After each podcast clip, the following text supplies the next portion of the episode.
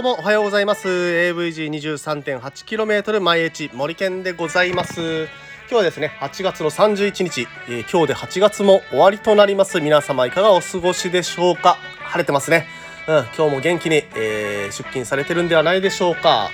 ということでですねあの先日ね私あのバイクで、えー、走って東村に向かってたところあのねなんかバチンっつってね右手にあの右のこの何ですかね手首の方になんか白い物体が刺さってたんですね。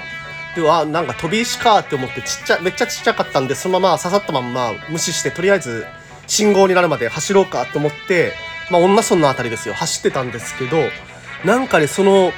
右腕がめちゃくちゃズキズキしてきてえ何これ飛び石の痛さじゃないって思って見たら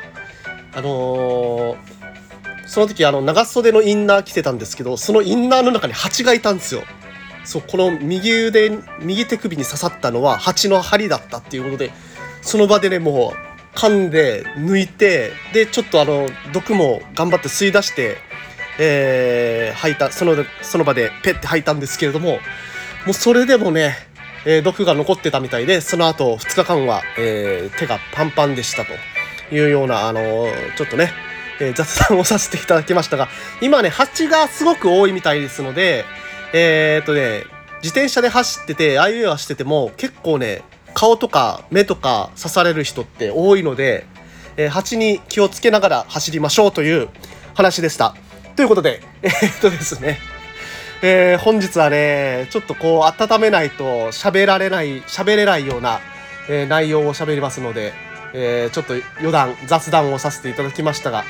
今日はですね、答えが出ない問題に、え、取り組みたいと思います。はい、ということで、今日の話題は何なのかということで、えー、クランク長、クランクの長さについてという話をさせていただきたいと思っています。でね、あの昨日、えうちの LINE のグループの中で、クランク長って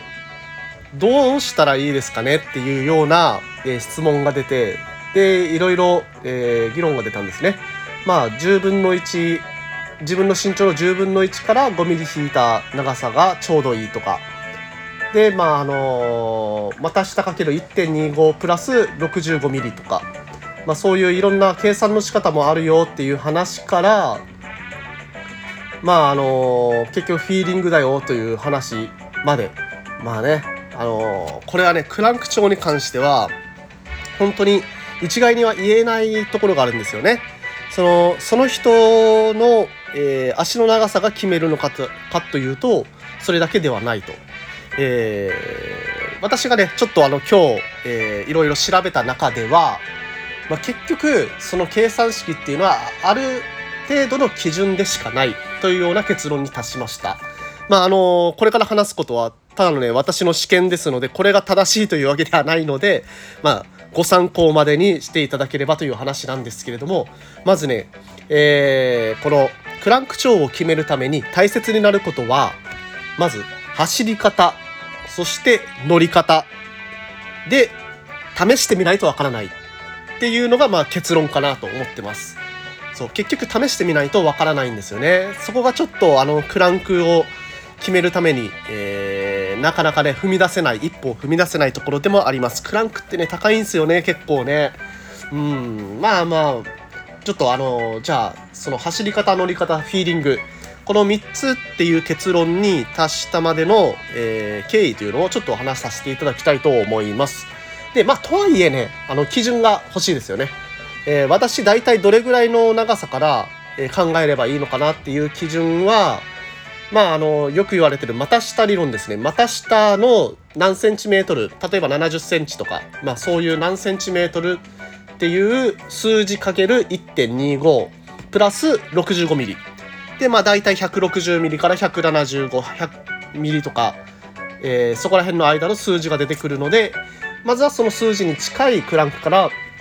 えー、試してみるっていうのはありかと思います。でえー、クランク長の長さによって走り方、ね、まず1つ目走り方が変わるっていうのはどういうことかというと、えー、クランク長が長くなると、えー、トルクをかけやすいでクランク長が短いと、まあ、トルクはかけづらいけれどもくるくる回すことができる1回にえー、1回あたりの練習が短くなるのでトルクをかける必要なくくるくる回すことができる。ということでこれが、えー、どういう、えー、走り方に影響してくるかっていうとクランク長が長くてトルクをかけやすい乗り方、えー、これが力を発揮するのはヒルクライムと言われてますね。まあ上りだと、まあ、単純にトルクかけないといけないじゃないですか。そのトルクを自然にかけられる、えー、乗り方ということでクランク長が長く。はい。で、えー、クランク長が短い乗り方。これはどういうシーンで役に立つかというと、これは、えっ、ー、とですね、上り、ただし体重が軽い人かなと思います。えー、くるくる回して登りたい。えー、体重が軽い人はそういう登り方が結構できるかなと思いますので、まあ、体重軽くてスイスイ登りたい方っていうのはクランク長短くていいのかなと思います。うんまあ、体重重くてもねくるくる回して登る必要性っていうのは出てくると思うんですよね。たこれはなぜかというと足を回す走り方っていうのはなかなか疲労が蓄積しづらい走り方だと言われてますのでその、まあ、走りに走りの中で、え、疲労を足に蓄積させたくないという人はクランク長を短くするのがいいと言われています。と言われています。はい。これねね試してみたいですけどねなかなかね、えー、クランクを変えるというのは大仕事にもなるので結構ね、うん、気軽に変えることができないっていうのは現状ではありますけれども、まあ、そういうような、えー、2つの走り方についての違いがあるということです。でクランク長を変えることでもう一つ影響を及ぼす場所があるんですね。それはサドルの高さです、うん、クランク長が長くなると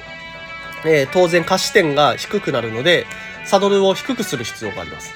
でクランクが短くなると下視点が高くなるのでサドルを高く、えー、することが必要になります。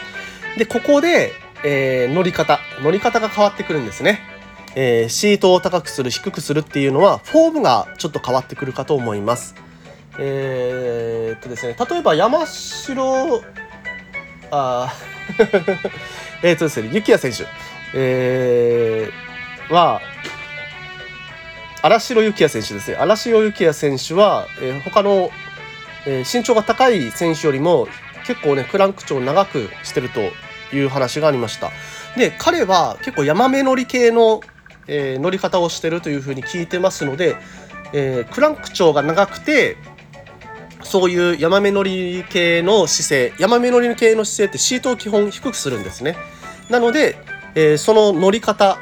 に合ったクランク長が、えー、ちょっと長めのクランクだったということだったのかもしれません。うん、だからまあ自分の乗り方どういう乗り方してるかシートが高い乗り方をしないといけないんであればクランクを長くするとちぐはぐになってしまいますよね。でシートを、え低い乗り方をしてる人であればクランク長をある程度長くしてもちぐはぐにはならない逆にえー、詰まりが解消されて良くなるかもしれないというこの面でも考えないといけないと思います。じゃあちょっと振り返ってみましょう、えー、走り方。走り方についてはクランクが長くなるとトルクをかけやすいのでクランクが長いイコール登りやすくなるかもしれない。はい。でクランクが短い場合クランクが短い場合はくるくる回すので疲労が蓄積しづらいかもしれない。はい。全部かもしれないつけますよ。でえー、これは、まあ、まず一つ目、乗り方ですね。あ、走り方ですね。走り方の分野。で、次、乗り方の分野でいくと、シート高を低く乗る人は、クランクが長いものに合ってるかもしれない。で、シート高を高く乗る人は、えー、クランク長短いものに合ってる可能性があると。まあ、ここら辺を基準にちょっと考えてみると、えー、まあ、自分はクランクを長くする方向なのか、短くする方向なのか、え、それだけでも、え、わかるかと思います。まあね、これはね、もう実際試してみるしかない というような世界になりますが、まあね、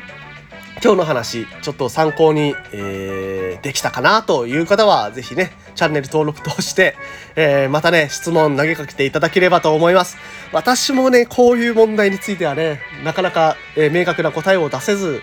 にはいるので、えー、皆さん一緒に悩んでいきましょう。なんかねサークルの中でそういうクランク余ってる人がこう提供するような、えー、簡単に提供できるようなアプリとかね作れたらいいなと思ってますのでまあ今日はこれぐらいで AVG23.8km 毎日森健でしたまた明日